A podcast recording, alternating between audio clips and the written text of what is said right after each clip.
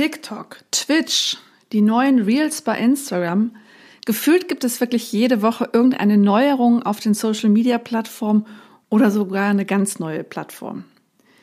Wie soll man sich da als Hotelier oder Restaurantbetreiberin wirklich entscheiden, welche Plattform ist für mich relevant und wo spare ich mir mein Engagement? In dem heutigen Podcast zeige ich mal klare Kante und sage ganz eindeutig, für welche Plattform du dich entscheiden solltest, wenn du Gäste, wenn du Umsatz mit Social Media machen möchtest und welche Plattform du dir wirklich sparen kannst. Also, hallo und herzlich willkommen zum Marketing Buffet. Hier erfährst du, wie du mit einem besseren Social Media Konzept mehr Gäste gewinnst und damit nachhaltig mehr Umsatz machst.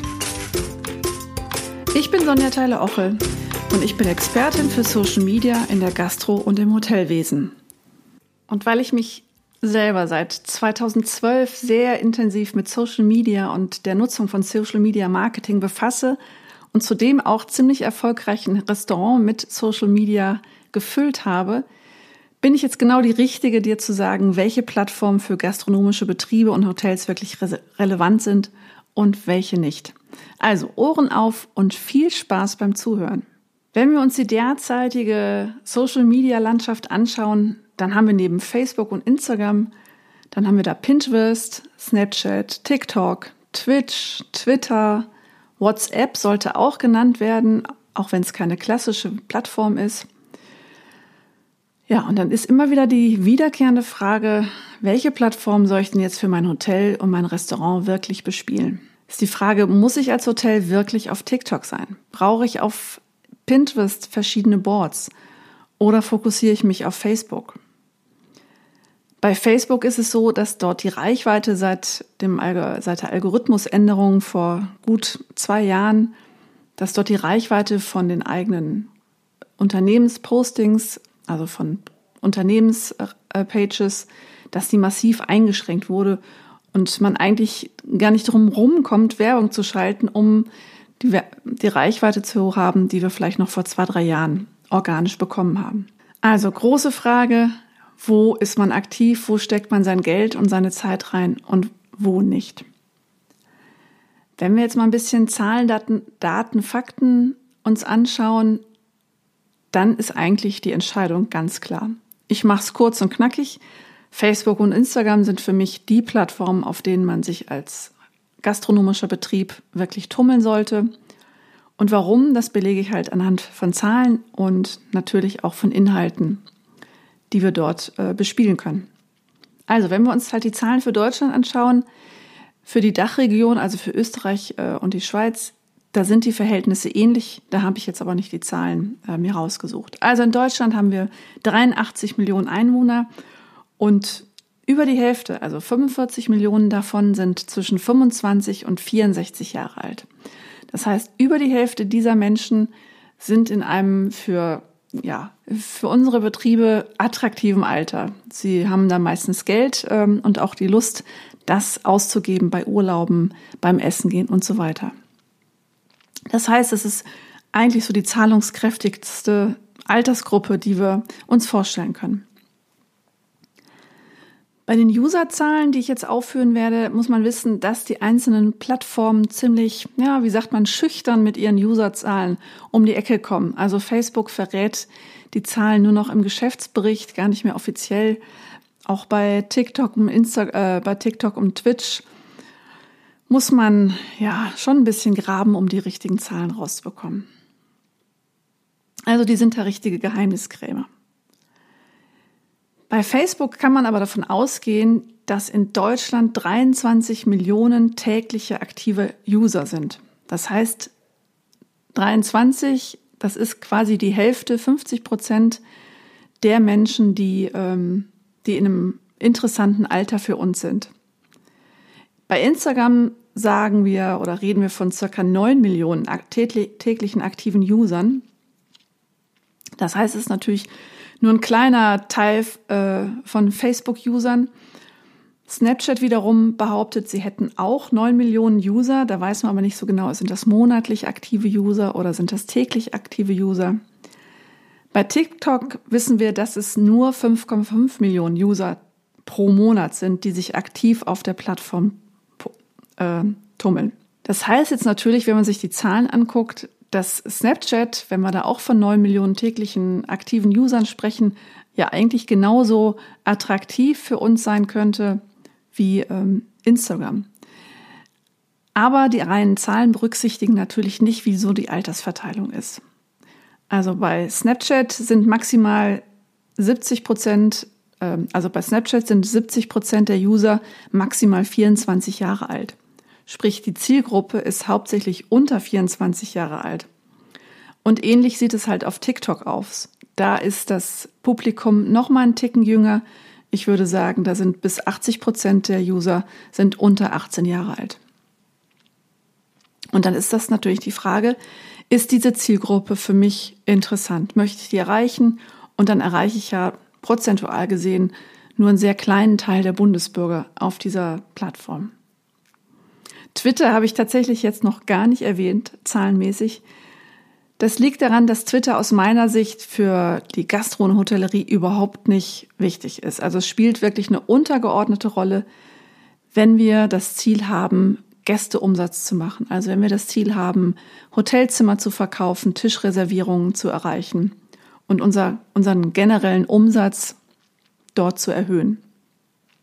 Twitter ist interessant, wenn ich aus unternehmerischer Sicht mich dort aktiv zeigen will, ist aber wirklich eine sehr aufwendige Plattform. Da komme ich aber später zu.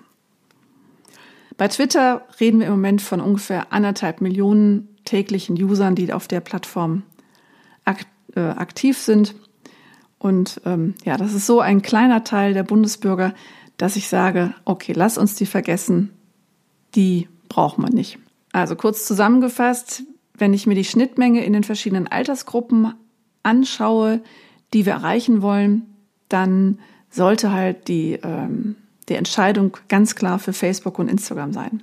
Die Altersverteilung bei Facebook zeigt uns natürlich auch, dass Facebook gerade überaltert. Um es mal scherzhaft zu sagen. Also da reden wir davon, dass die Zielgruppe der über 35-Jährigen dort aktiv sind. Ich finde aber für bestimmte Hotels ist das eine äußerst attraktive Zielgruppe. Bei Instagram muss man dagegen sagen, dass die Altersgruppe der ja, ab 40-Jährigen nicht mehr so häufig vertreten ist. Wie können jetzt äh, Hotels und Gastronomen die Plattform überhaupt nutzen? Das will ich jetzt im Folgenden einmal kurz, da will ich drauf eingehen. Fangen wir mal mit dem blauen Riesen, also Facebook an. Hier sind verschiedene Postings in Form von Bild, von reinem Text, von sogenannten Link-Postings und natürlich Video möglich. Ich kann Alben anlegen, also Fotoalben, in denen ich halt zu bestimmten Themen Fotos hinterlege.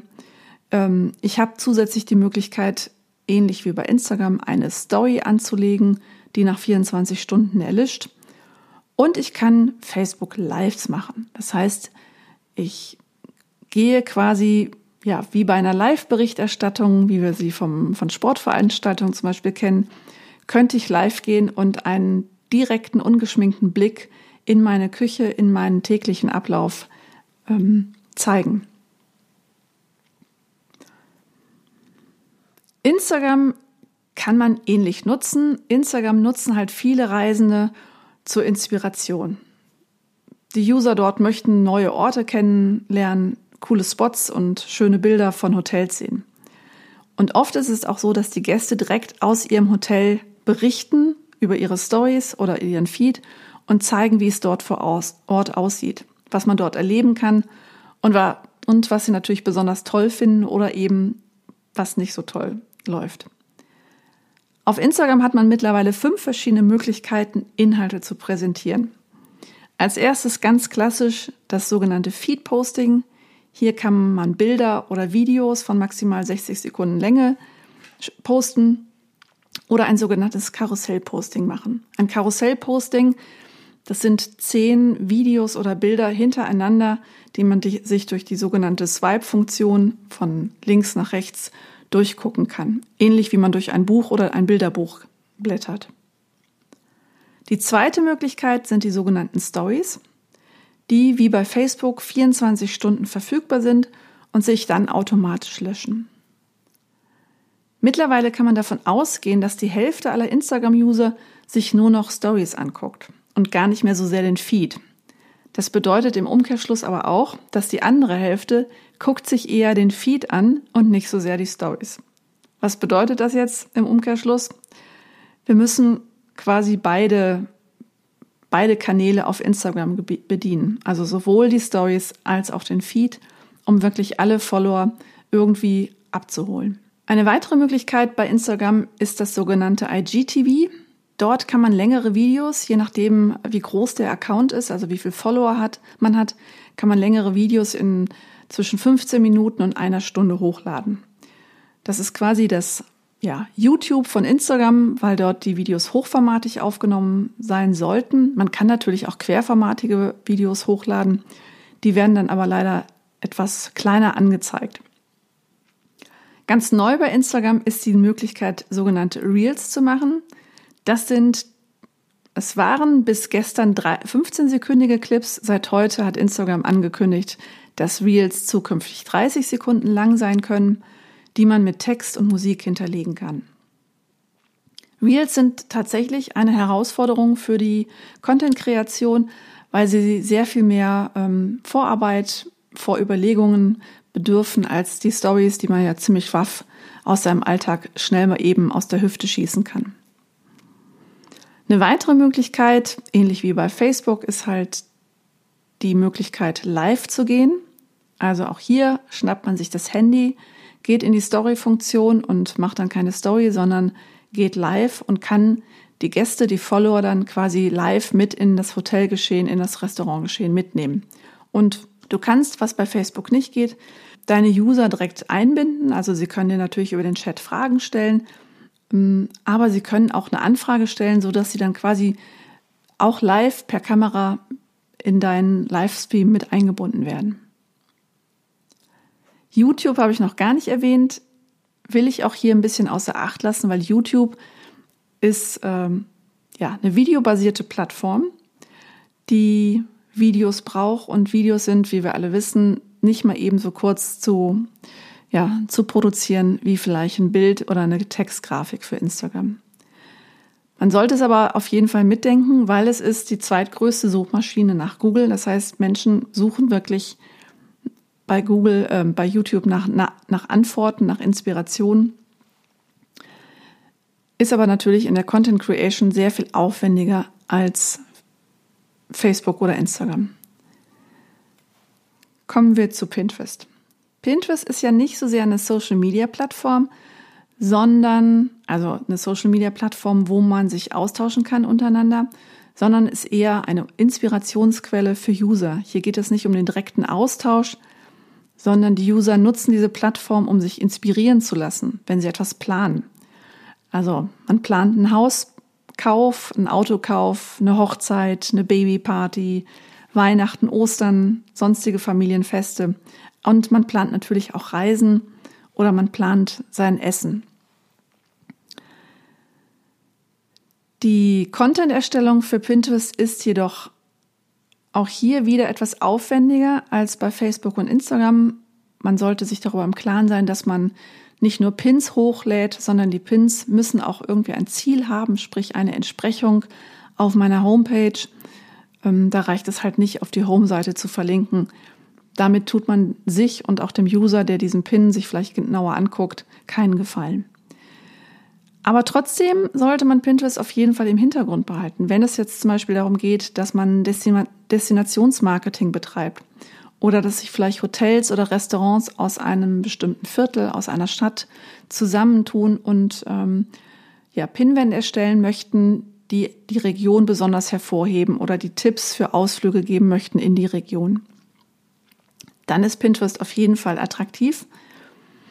Es bedarf aber, wie fast überall, eines guten Konzepts, um das wirklich erfolgreich für sich nutzen zu können. Twitter habe ich schon erwähnt, kann man eigentlich außer Acht lassen aus meiner Sicht, möchte ich aber trotzdem der Vollständigkeit halber hier einmal aufführen. Bei Twitter geht es platt gesagt darum, in 280 Zeichen, das sind ungefähr drei Zeilen einer DIN A4-Seite, seine Meinung kundzutun.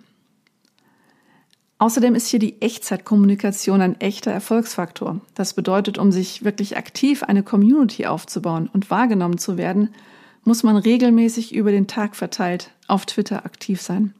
Und da frage ich mich, wer in der Gastro- oder in der Hotelbranche kann das wirklich leisten? Da hat man meistens anderes zu tun. Natürlich gibt es Gründe, sich als Hotel oder Restaurant auf Twitter aktiv zu zeigen. Aber das ist so speziell, dass ich sie jetzt hier für diese Einstiegsfolge in meinem Podcast nicht berücksichtige. Deshalb meine kurze, knappe Empfehlung, spart euch die Zeit und steckt die, die Zeit, eure Zeit und eure Ressourcen lieber in die Content-Erstellung für die wirklich wichtigen Plattformen eures Marketings. Zum Schluss noch ein paar Worte zu den Business-Plattformen LinkedIn und Xing. Inwieweit es sich für deine Mitarbeiter oder für dich selber als Betreiber eines Restaurants oder Hotels lohnt, auf der Business-Plattform aktiv zu sein, das soll jetzt hier nicht das Thema sein, da, ich grundsätz da sehe ich grundsätzlich interessante Möglichkeiten. Um jedoch Online-Marketing für dein Hotel oder Restaurant zu betreiben, sprich auf LinkedIn oder auf Xing eine Unternehmensseite zu befüllen, das sollte ganz genau abgewegt werden. Die Plattformen sind natürlich grundsätzlich interessant, um beispielsweise übergreifende geschäftliche Informationen an Stakeholder oder Journalisten weiterzugeben. Aber für das reine Marketing eines einzelnen Restaurants oder eines einzelnen Hotels, um dort mehr Umsatz zu generieren über Social Media, da ist meiner Meinung nach der, Ein der Aufwand viel zu hoch. Da es bei diesen beiden Plattformen vorrangig um geschäftliche Kontakte, branchenspezifische Themen und Stellenanzeigen geht, eignen sie sich halt vor allem zum Netzwerken und zum Recruiting. Mit der eigenen Unternehmensseite, das möchte ich natürlich auch nicht unerwähnt lassen, können Hotels Jobangebote einstellen und auf Mitarbeitersuche gehen. Von der Kundin habe ich mal die Aussage gehört, ja, aber meine Zielgruppe sind doch genau diese Business People, die ich erreichen möchte. Das sind genau die Geschäftsleute. Warum macht es dann für mich keinen Sinn, auf LinkedIn als Hotel zu posten? Die Antwort, die ich ihr gegeben habe, war folgende. Also die Nutzung von LinkedIn ist derzeit darauf ausgelegt, den Diskus Diskussionen und Austausch zwischen den LinkedIn-Usern zu fördern. Das heißt, mit dem Ansinnen der Kundin, mit ihrem Engagement auf LinkedIn, auf, ihre, auf ihr Geschäftshotel hinzuweisen, ist vielleicht vom Ansatz richtig, missachtet aber, dass eine organische Reichweite auf LinkedIn auch hier nur mit mehrwertigen, regelmäßigen Inhalten und Postings zu erreichen ist und dass auch hier die Unternehmensseiten meistens eine geringere Reichweite erhalten als die ähm, Postings von Mitarbeitern, sprich von, von persönlichen Profilen. Aus meiner Sicht sind Facebook und Instagram unverzichtbare Plattformen für Hotels und Gastronomien. Denn auf diesen beiden Plattformen sind derzeit, also Stand September 2020, die meisten Deutschen, also die meisten Menschen im deutschsprachigen Raum unterwegs. Auch wenn derzeit sogenannte junge Plattformen wie TikTok, Snapchat vielleicht nicht mehr so sehr und Twitch derzeit viel in der Presse auftauchen und viel über sie gesprochen wird, ist es aber immer noch zu überlegen, ob die eigene Zielgruppe, die man erreichen möchte, dort wirklich ist und ob man mit den eigenen Ressourcen spezielle Inhalte genau für diese Plattform überhaupt erstellen kann. Denn was nützt mir ein Account, den ich mal eingerichtet habe und der dann verweist, weil ich gar nicht die Möglichkeit habe, hier wirklich guten Content für diese Plattform zu erstellen? Natürlich gibt es wie überall Ausnahmen, gerade für TikTok. Wenn ich ein Hostel bin oder eine Hostelkette und mein Publikum halt Schüler, Studenten, einfach ein junges Publikum ist, dann macht es natürlich durchaus Sinn, dass ich für meine Brand, für, für meine Marke hier auf TikTok Reichweite schaffe. Das würde ich auf jeden Fall unterstützen. Wenn ich eher ein gediegenes Familienhotel bin und nicht ganz so hippes Publikum erreichen möchte, dann ist TikTok natürlich überhaupt nichts für mich. Bei TikTok sollte man natürlich auch immer bedenken und schauen, ob die eigene Corporate Identity überhaupt zu der Form der, der Postings, die ich dort veröffentliche, passe. Weil ihr wisst selber, wenn etwas nicht authentisch ist, also wenn ich mich auf TikTok plötzlich als besonders hip und äh, jung präsentiere, aber eigentlich im Herzen eher traditionelle Werte vertrete, dann macht das überhaupt gar keinen Sinn. Also mein Tipp ist hier wirklich immer zu schauen und zu entscheiden, macht es überhaupt Sinn, ergibt es Sinn, sich auf solchen Plattformen aktiv zu ähm, agieren? Ist die eigene Zielgruppe hier und wie kann ich sie erreichen? Gibt es ein langfristiges Konzept für mich? Weil nur Inhalte zu recyceln, die man vielleicht schon irgendwann mal für andere Plattformen erstellt hat, dann wird man mit, gerade mit den jungen, mit den neuen Plattformen wenig Erfolg erzielen.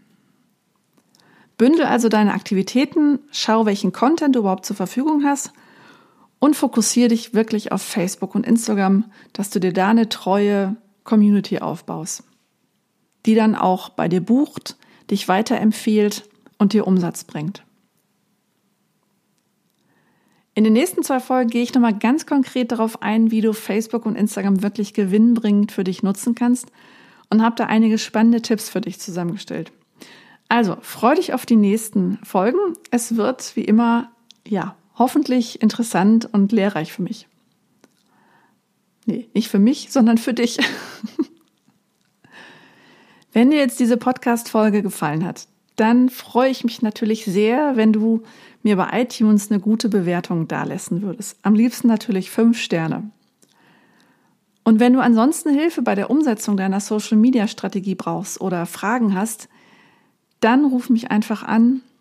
Ich nehme immer Zeit für ein unverbindliches Beratungsgespräch und in den Show Notes findest du den Link, wo du dir ganz einfach in meinem Kalender einen Termin buchen kannst. Ich würde mich freuen, von dir zu hören. Bis dahin, hab einen schönen Tag und bleib gesund. Deine Sonja.